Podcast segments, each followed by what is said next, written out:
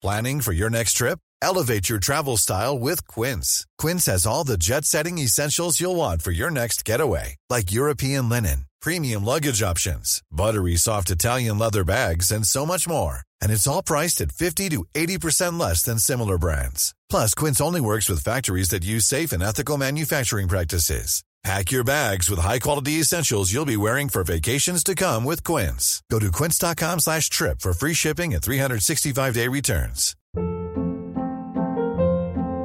Hold up. What was that? Boring. No flavor. That was as bad as those leftovers you ate all week. Kiki Palmer here, and it's time to say hello to something fresh and guilt-free. Hello Fresh. Jazz up dinner with pecan-crusted chicken or garlic butter shrimp scampi. Now that's music to my mouth. Hello Fresh. Let's get this dinner party started. Discover all the delicious possibilities at hellofresh.com. Hiring for your small business? If you're not looking for professionals on LinkedIn, you're looking in the wrong place. That's like looking for your car keys in a fish tank. LinkedIn helps you hire professionals you can't find anywhere else, even those who aren't actively searching for a new job but might be open to the perfect role. In a given month, over 70% of LinkedIn users don't even visit other leading job sites. So start looking in the right place. With LinkedIn, you can hire professionals like a professional. Post your free job on linkedin.com slash achieve today. Armate of Heathens and Heroes, Harold Godwinson. Harold II., König von England, besser bekannt unter seinem Adelsnamen Harold Godwinson, Earl of Wessex. Nie gehört? Zugegebenermaßen zählt er in dieser Reihe zu den weniger bekannten Namen der Geschichte. Aber das zu Unrecht. Nicht nur, dass er neben Harold Hadrada zu den besten Feldherren seiner Zeit gezählt wurde, er galt auch als ein hochintelligenter und skrupelloser Mann mit grenzenlosem Ehrgeiz. Als sein Vater Godwin im Jahr 1053 das Zeitliche segnete, stieg Harold zum zweitmächtigsten Mann der Insel auf. Nur vom englischen König noch überragt. Auf seinem Weg zur Macht schmiedete er geschickt Allianzen und schreckte auch nicht davor zurück, sich mächtige Feinde zu machen. Nicht einmal dann, wenn sie seine engsten Verwandten waren. Er unterstützte sogar die Rebellion gegen den eigenen Bruder, um die Unterstützung des Adels zu bekommen und seine Chancen auf den Thron zu verbessern. Aber dazu später mehr. Als 1066 der König starb, ließ er sich prompt zum Nachfolger krönen, obwohl das möglicherweise nicht dem Wunsch des verblichenen Monarchen entsprach. Ein schrecklicher Krieg um die Nachfolge brach aus. Er überzog die ganze Insel mit Schatten. Und Harold sah sich plötzlich von Feinden umringt. Kapitel 1 Wem die Glocke schlägt.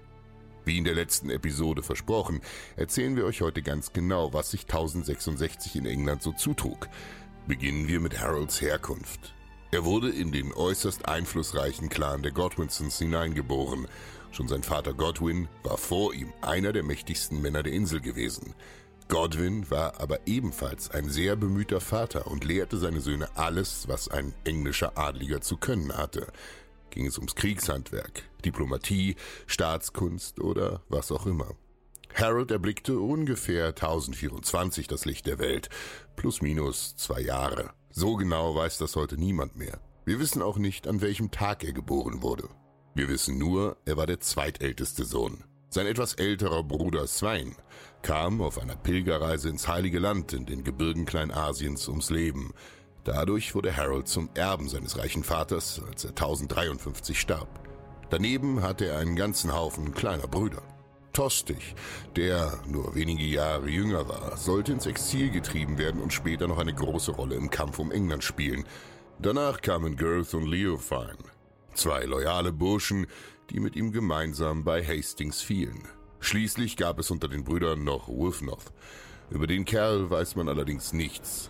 Er wandelte einfach in den Schatten der Geschichte. Eine seiner Schwestern, Edith, war sogar mit dem englischen König Edward verheiratet. Es kam öfter zu Streitigkeiten zwischen den ambitionierten Godwinsons und dem Königshaus. Edith war bekannt dafür, geradezu berüchtigt, dass sie ihre Familie immer vor dem König verteidigte und sie damit wohl das ein oder andere Mal vor groben Konsequenzen rettete. Ihr seht also, Harold war in der höchsten Gesellschaftsschicht Englands prima vernetzt und konnte sich auf deren Rückhalt verlassen. Und das nicht ohne Grund. Schon lange bevor er König wurde, war Harold einer der bestimmenden Herren der Insel. Er galt nicht nur kriegerisch, sondern auch als Verwalter, als überaus fähiger Mann. Ihm konnte man ganz England anvertrauen. Das hatte er vielfach unter Beweis gestellt. Ein Beispiel dafür stellt sein Wirken nach dem Aufstand der Waliser dar. Was war geschehen? Nun, die benachbarten Waliser, genauer gesagt ihr König mit dem klingenden Namen Griffith, fiel ab 1049 immer wieder in England ein und plünderte. Dabei hatte er in seiner Armee neben seinen eigenen Truppen unter anderem auch Wikinger aus Irland angeheuert. Jahrelang fiel Griffith immer wieder ein und konnte viel zerstören, viel rauben und sogar Siege erringen. 1058 trieb er es endgültig zu weit und der König sandte Harold Godwinson aus, um der Sache ein Ende zu bereiten. Ein langwieriger und aufreibender Feldzug folgte. Dieser Krieg beinhaltete alle möglichen Arten der Kriegsführung, von asymmetrischer Guerillataktik über Belagerung bis hin zu offenen Feldschlachten war alles dabei. Und stehlte Harold zu einer wahren Koryphäe des Militärs. Er war nicht einfach ein Hau drauf, er war ein Mann von Format. So konnte er beispielsweise die Belagerung von Hereford beenden, indem er einfach gut mit den Besatzern der Stadt verhandelte. Und schonte so nicht nur seine Truppen, sondern auch die Stadt selbst. Wie ihr wisst, sind Belagerungen eine sehr verlustreiche Angelegenheit für den Angreifer. Außerdem wurde die Stadt bei einer Erstürmung, üblicherweise sagen wir, in Mitleidenschaft gezogen. Harold konnte sich nicht nur als guter Diplomat und Taktiker, sondern auch als vor Charisma sprühender Anführer beweisen. Seine Truppen vergötterten ihn. Seine Erfolge machten ihn auch außerhalb der Feldlager bekannt und beliebt. Alle Leute aus den westlichen Shires, die stark unter den walisischen Einfällen gelitten hatten, waren ihm auf ewig dankbar. Er sammelte hier alles für die Krönung seiner politischen Karriere. Felderfahrung, Popularität, diplomatisches Geschick und die richtige Portion Verschlagenheit. Das Ganze ging übrigens so aus, dass Harold einen dermaßen schnellen Überraschungsangriff auf den aufständischen Griffith startete, dass er ihn beinahe auf dessen Gehöft gefangen nehmen konnte. Dieser konnte gerade noch so fliehen und entkam auf ein Schiff. Er wurde allerdings von seinen eigenen Männern ermordet, enthauptet und sein Kopf samt des goldenen Bugs seines Schiffs und der Galionsfigur an den König von England gesandt. Das Ganze hatte er binnen drei Monaten vollbracht. Viele glaubten erst gar nicht daran, dass man die Waliser befrieden konnte. Und schon gar nicht so schnell. Harold ließ offene Münder in den Gesichtern der Engländer zurück. Was geschah nun also, nachdem die Waliser besiegt waren? Er ließ sich eine kleine Burg, fast schon ein kleines Jagdanwesen erbauen im Süden von Wales. Und warum genau dort? Die hatte bloß einen einzigen faktischen Zweck. Eine Trutzburg vor der Nase der Waliser, mit der sie von einem erneuten Aufstand abgehalten werden konnten. Außerdem brachte er beim Adelsrat einen Gesetzesvorschlag ein, nämlich dass allen Walisern, die man östlich der Landesgrenze zu England bewaffnet auffinden würde, ihre rechte Hand abhacken sollte. Damit sorgte er für eine deutlich erhöhte Sicherheit in der Grenzregion Englands. Streng aber wirksam. Um den Walisern aber dennoch die Hand des Friedens auszustrecken, unterbreitete er dem Rat einen weiteren Vorschlag. Bis dato war es streng verboten, dass sich ein englischer Mann eine Waliserin zur Frau nahm. Man sollte unter sich bleiben. Allerdings war der walisische Aufstand für die Verlierer verdammt verlustreich. Den Walisern mangelte es brutal an männlicher Bevölkerung. Um einen Bevölkerungsschwund vorzubeugen, sollten also Engländer einheiraten dürfen. Ein kluger Zug, mit dem er einer eventuellen Waliser Opposition den Wind aus den Segeln nahm. Um dem Ganzen Nachdruck zu verleihen, heiratete er selbst eine Waliserin. Niemand Geringeres als die Witwe von Griffith, dem Anführer der niedergeschlagenen Rebellion. Durch den Frieden konnte Handel und Wirtschaft wieder florieren. Die Steuereinnahmen erhöhten sich und das Land konnte für kurze Zeit zur Ruhe kommen. Durch die Mischehen waren ihm die einfachen Leute gesonnen und durch sein Einheiraten in den walisischen Hochadel hatte er in dem Land ein Wort mitzureden. Alles verlief nach Plan. Er hatte sich also im ganzen Land einen Namen gemacht, noch bevor er 40 Jahre alt war.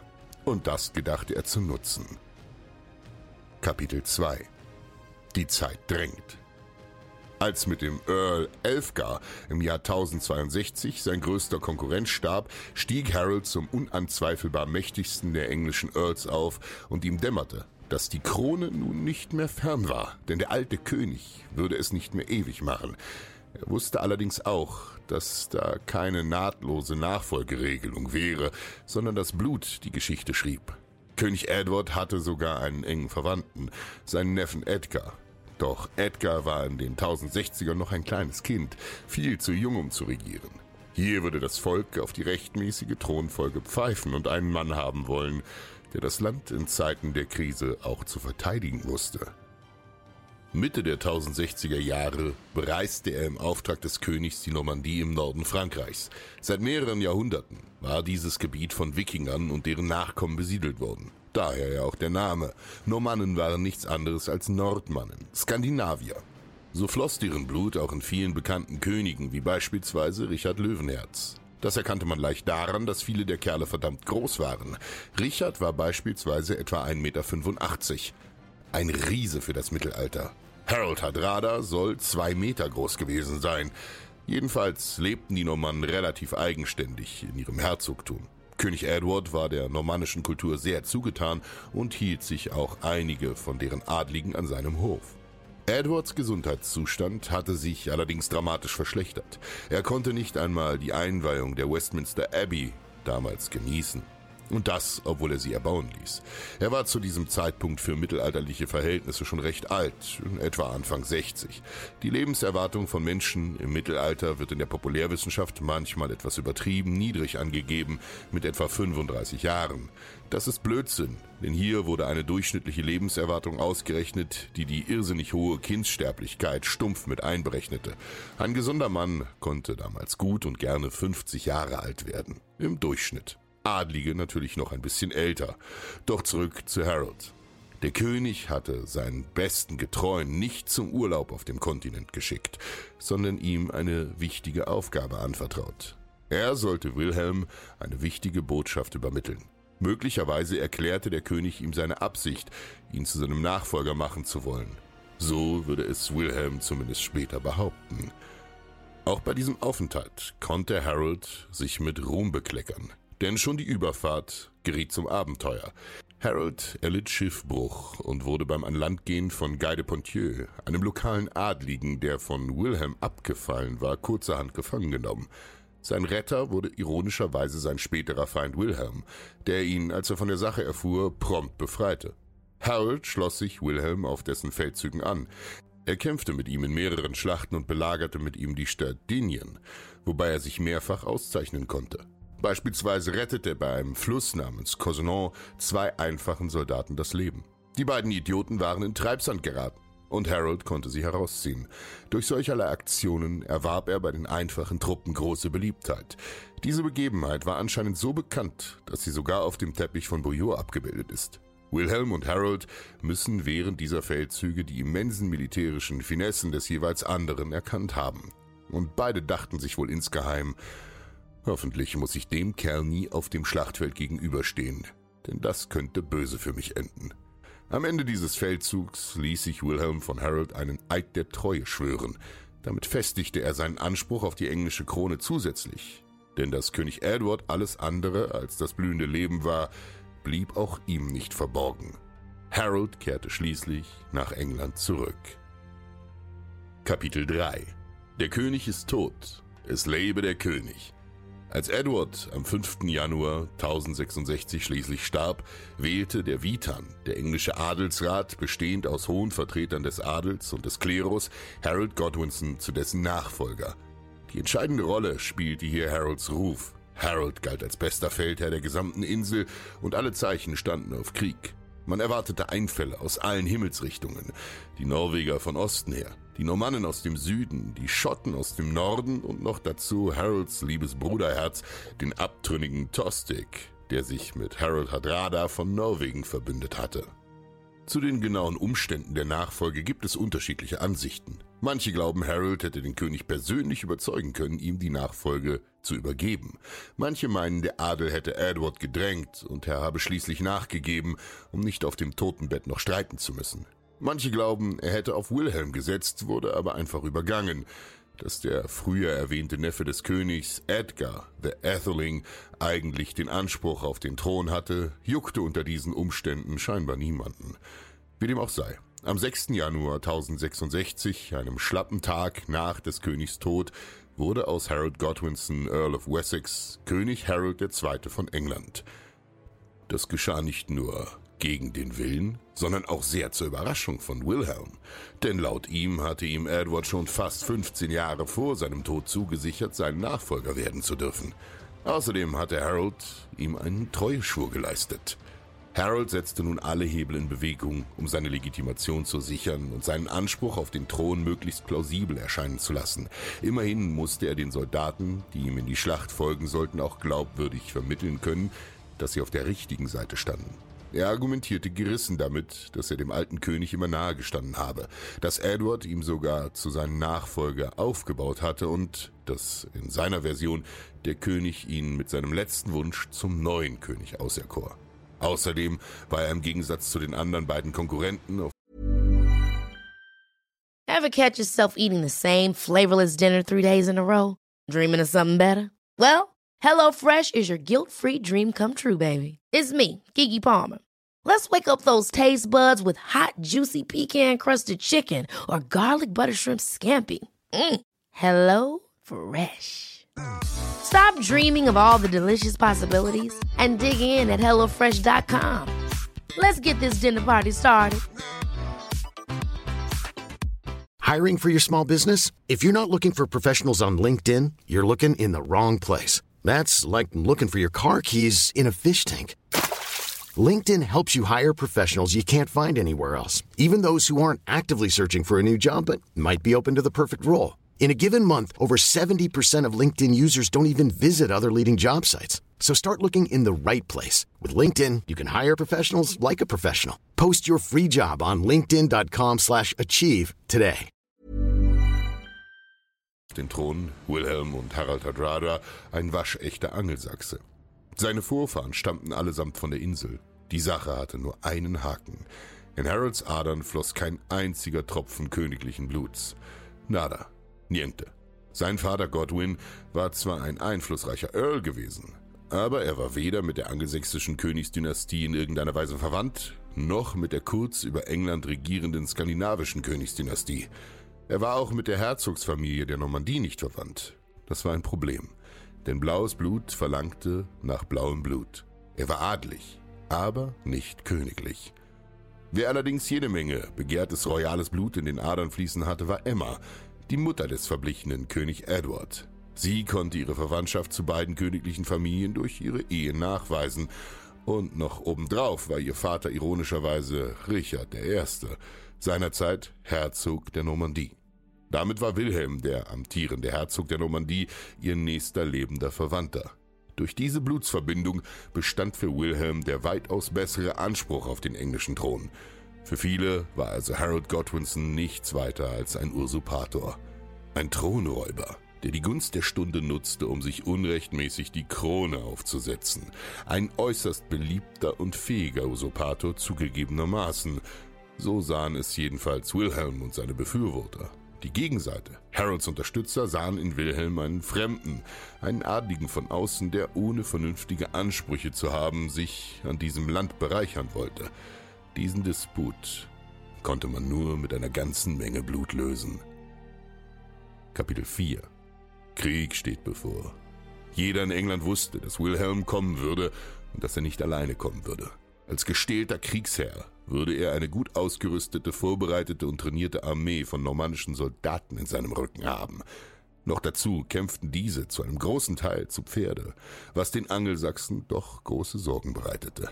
Zu Recht. Im Einzelkampf konnte so ein Reiterheer die Infanterie einfach hinfortspülen. Also traf man Vorbereitungen. Die Engländer zogen Truppen zusammen, hoben einige Kontingente aus und stationierten sie alle im Süden des Landes in Erwartung von Wilhelms Flotte. Doch diese kam nicht. Die Wochen verstrichen, die Monate verstrichen und kein Schiff aus dem Süden blitzte am Horizont auf. Es war ein Spiel auf Zeit. Ewig konnte man hier nicht Stellung halten und warten, denn die Männer wollten heimkehren zu ihren Familien. Außerdem war jeder Bauer hier eine fehlende, dringende benötigte Arbeitskraft auf dem Feld. Jede Hand, die hier einen Speer umklammerte, war eine, die nicht am Hofe anpacken konnte. Die wahre Gefahr aber lauerte anderswo. Nicht Wilhelm von der Normandie würde den ersten Streich führen, sondern Harold Hardrada. Als Harold III., König von Norwegen, zog in seiner Heimat Truppen zusammen. Mit vielen hundert Schiffen, der größten Wikingerarmee aller Zeiten, würde er in See stechen, um England zu erobern. Ihm voraus eilte aber jemand anders, Tostig Godwinson, der Bruder von König Harold Godwinson. Er war einst sogar ein Earl über die Earldoms gewesen, über Northumbria. Doch herrschte er dermaßen aggressiv und despotisch, dass seine Untertanen ganz fies gegen ihn meuterten. Und Harold nahm die Sache mit Blut ist dicker als Wasser nicht allzu ernst. Im Gegenteil, er stellte sich gegen seinen Bruder und Tostig wurde aus England vertrieben. Harold ahnte gar nicht, wie sehr Tostig ihn dafür hasste. Dafür befuhr er mit Schiffen die englische Küste, terrorisierte die Zivilisten und plünderte so viel er nur konnte. Der Plan der Wikinger sah vor, dass sie sich gegen Ende des Sommers in Northumbria zusammenschließen würden. Währenddessen sollte Tostig den Widerstand aufweichen und den Bauern zeigen, was es hieß, auf der falschen Seite zu stehen. Er brachte ihnen den Preis des Trotzes auf eine unangenehme Art näher. Als Harold von den Aktivitäten der Nordmänner erfuhr, hob er mehr Truppen für den Süden aus und ließ auch eine Flotte von den sogenannten Bustegals, Männern für den Seekampf, bemannen, um dem Einhalt zu gebieten. Tostig und seine Seeräuber ließen sich aber auf diesen Kampf gar nicht erst ein und segelten prompt nach Norden, um zu Harold Hadradas Truppen zu stoßen. König Godwinson verblieb indes mit seinen Truppen im Süden, denn er wusste, Wilhelm musste dieses Jahr noch nach England kommen, wenn er seinem Anspruch Nachdruck verleihen wollte. Er konnte nicht einfach Jahre später auftauchen und sagen, ja, ja, jetzt bin ich hier. Wie es zu all diesen Entscheidungen kam, ist bis heute umstritten. Denn Godwinson musste gewusst haben, dass Tostig nicht auf eigene Faust, sondern mit König Hadrada im Rücken handelte und er wusste durch Speer auch, dass diese bald im Norden einfallen würden. Trotzdem blieb er im Süden. Warum? Wahrscheinlich erachtete er den Angriff der Normannen aus dem Süden als die größere Gefahr von den beiden. Wie er zu diesem Entschluss kam, ist schwer zu sagen. Vermutlich aufgrund von Spekulationen zu den Truppenstärken. Er wusste, dass der Herzog der Normandie viele tausend Männer einschiffen konnte, wohingegen Wikingerarmeen oft wesentlich überschaubarer ausfielen. Außerdem war Harold König und das bedeutete, dass er nicht alles allein machen musste. Er hatte mit Morcar und Edwin zwei fähige Earls in den nördlichen Besitzungen und er pokerte darauf, dass diese die Wikinger lange genug hinhalten konnten, bis er Wilhelm im Süden besiegt hatte. Die Angelsachsen hatten schon immens viel Erfahrung im Kampf gegen Wikinger gesammelt und sie wussten, wie man gegen sie vorzugehen hatte. Man spielte auf Defensive. Man besetzte strategisch wichtige, möglichst befestigte Orte und wartete ab. Gaben sich die Normannen eine Blöße, startete man blitzschnelle Ausfälle. Und diese Hinhaltetaktik vollzog man so lange, bis hinter den Linien genug Mann gesammelt worden waren, um dem Feind zur offenen Feldschlacht zu fordern. Diese traten die Wikinger in vielen Fällen gar nicht erst an, denn ihr primäres Ziel war oft Plündern, und ein toter Mann hatte wenig von der Beute. Hier zeigte sich oft genug die wohl größte Stärke der Angelsachsen im Feld, ihre geradezu lächerliche Geschwindigkeit. Mehr als einmal nahmen sie absurde Gewaltmärsche auf sich, um dann zu einem Zeitpunkt an einem Ort aufzutauchen, sodass der Feind sich vor Überraschung bis zum Kreuz hoch anschiss. Kapitel 5 So beginnt es also. So landete Ende September 1066 eine gewaltige Wikingerarmee im Nordosten Englands. Ihr Ziel der englische Thron. Ihre genaue Zahl wird bis heute heiß diskutiert. Wie ihr wisst, übertreiben die Quellen gerne mal. Diese nennen 250 bis 500 Schiffe und 500 ist mit Sicherheit viel zu viel. Aber von 300 kann man ruhigen Gewissens ausgehen. Pro Schiff transportierte man mit Sicherheit nicht weniger als 40 Mann, teilweise eher mehr. So ist die Größe dieser Armee extrem schwer zu berechnen. Mit Sicherheit werden wir es wohl nie wissen. Zwischen 8000 und 18.000 Mann wurden schon spekuliert. Und mit dieser Armee begann Harold der Harte, Northumbria zu terrorisieren. Durch ihre Grausamkeiten machten sie sich vielerorts keine Freunde und konnten auch nicht auf die Unterstützung der einheimischen Bevölkerung hoffen. Sie plünderten, mordeten und erbeuteten zahllose Schätze. So wollten sie die Landesherren zwingen, sich ihnen in der offenen Feldschlacht zu stellen. Und das gelang auch. Über einen Fluss segelten sie zu dem Städtchen Rikal, etwa zehn Kilometer südlich von York. Die Wikinger wussten, dass ihre Ankunft nicht unverborgen geblieben war und dass sich der Feind in York sammeln würde. Damit lagen sie richtig, denn die Earls Edwin und Morcar sammelten ihre Truppen und marschierten durch die Tore Yorks gegen den Feind. Ein unkluger Zug. Sie griffen hier einen zahlenmäßig überlegenen Feind an und verließen nebenbei eine sehr günstige Verteidigungsposition. Warum das? Naja, man hatte einfach Angst, dass Tostig Teile seiner ehemaligen Landsleute um sich scharen konnte. Falsch gedacht. Man hatte ihn dort gehasst und seine Popularität war überschätzt worden. Es wäre klüger gewesen, die Engländer hätten in York ausgeharrt, denn hinter diesen breiten Mauern hätte man ihnen kein Haar krümmen können. Ein weiterer Grund für den überhasteten Angriff der Brüder Morka und Edwin war ein eitler. Sie gehörten zum Hause Lothric, einem traditionellen Rivalen vom Haus Godwin. Sie wollten dem König eins auswischen, indem sie dem Land zeigten, dass sie sie für einen Sieg nicht brauchten. Am 20. September 1066 trafen sie schließlich aufeinander und verloren haushoch. Die englische Aufstellung war eigentlich klug gewesen. Begrenzt von einem Sumpf und einem Fluss konnte man nicht flankiert werden. Doch Harold Hadrada nutzte gerissen eine schiefe Schlachtordnung, um einen der Flügel zu überrennen. Beide Earls mussten sich verwundet zurückziehen und die Stadt York kapitulierte, um milde Bedingungen aushandeln zu können. Und die Stadt übergab Vieh und 150 Geiseln. Während alledem marschierte Harold Islands nach Norden. Es war ihm gelungen, die gesamte englische Armee, auch die Bauern aus dem Fürth, bis in den Herbst hinein noch im Feld zu behalten. Das war logistisch enorm anstrengend, denn die Bauern mussten heim und ernten, es sei denn, sie wollten hungern. Das hatte seit Alfred dem Großen 200 Jahre zuvor niemand geschafft. Harold genoss also großen Rückhalt in der Bevölkerung. Allerdings musste er einige Truppen im Süden alsbald entlassen. Ihnen ging die Nahrung aus. Mit dem Wetter hatte Harold auch Pech. Stürme kosteten ihn Schiffe und tüchtige Seeleute. Er hatte keine andere Wahl, als den Süden unbewacht zurückzulassen und nach Norden zu gehen. Harold verbrachte hier das Unmögliche. 200 Meilen. In nur ein paar Tagen marschierte er mit seinem Heer bis knapp vor York, um den Feind zu überraschen. Und das gelang ihm. Sie erwischten die Wikinger eiskalt. Wie genau? Das würde beileibe den Rahmen sprengen. Beide Schlachten, sowohl Stamford Bridge als auch Hastings, haben wir in der jeweiligen eigenen Finest Hour Folge behandelt. Zwei der spannendsten Schlachten aller Zeiten. Kapitel 6 Wer war Harold? Was für ein Mann war Harold Godwinson also? Was zeichnete ihn aus? Was können wir aus ihm lernen? Viele Historiker sind heute der Meinung, dass man mit seinem endgültigen Misserfolg nicht zu streng ins Gericht gehen darf. Viele Männer der Geschichte haben in neun von zehn Fällen alles richtig gemacht, aber die Historie erinnert sich nur an den missglückten zehnten Fall. Wie viele Luftschiffe kennt ihr außer der Hindenburg? Was ist das wohl berühmteste Schiff der Welt, wenn nicht die Titanic?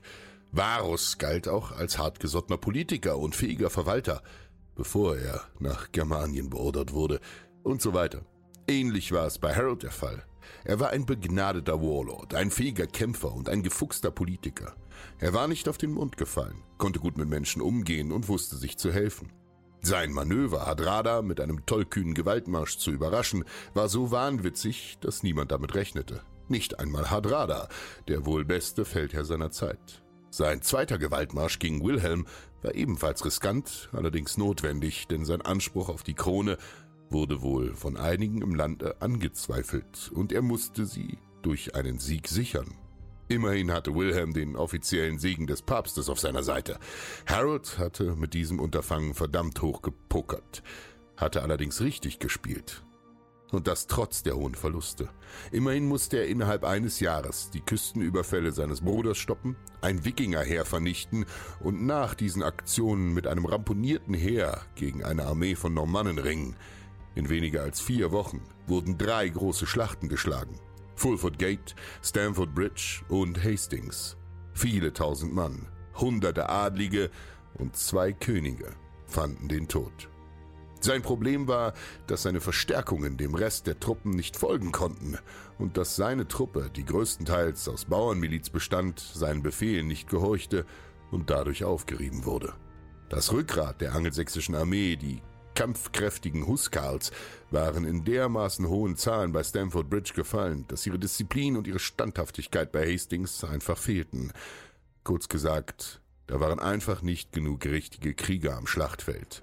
So war ihr Schicksal besiegelt, und mit ihnen war auch Harold am Schlachtfeld gefallen.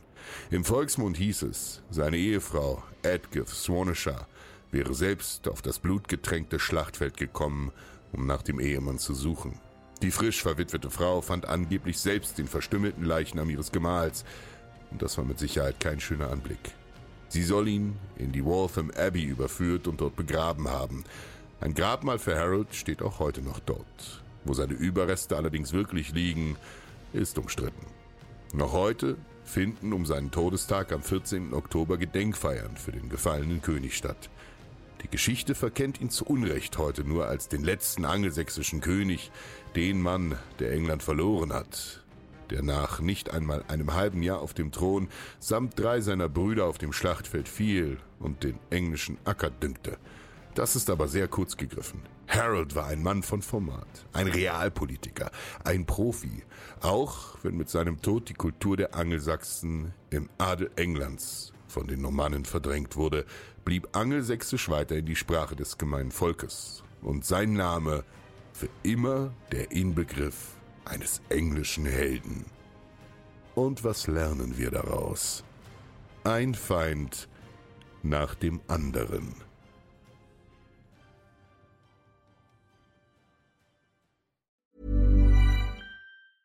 Ever catch yourself eating the same flavorless dinner three days in a row? Dreaming of something better? Well, HelloFresh is your guilt-free dream come true, baby. It's me, Kiki Palmer. Let's wake up those taste buds with hot, juicy pecan-crusted chicken or garlic butter shrimp scampi. Mm. Hello Fresh. Stop dreaming of all the delicious possibilities and dig in at HelloFresh.com. Let's get this dinner party started. When you make decisions for your company, you look for the no-brainers. If you have a lot of mailing to do, stamps.com is the ultimate no-brainer. Use the stamps.com mobile app to mail everything you need to keep your business running with up to 89% off USPS and UPS. Make the same no-brainer decision as over 1 million other businesses with stamps.com. Use code program for a special offer. That's stamps.com, code program.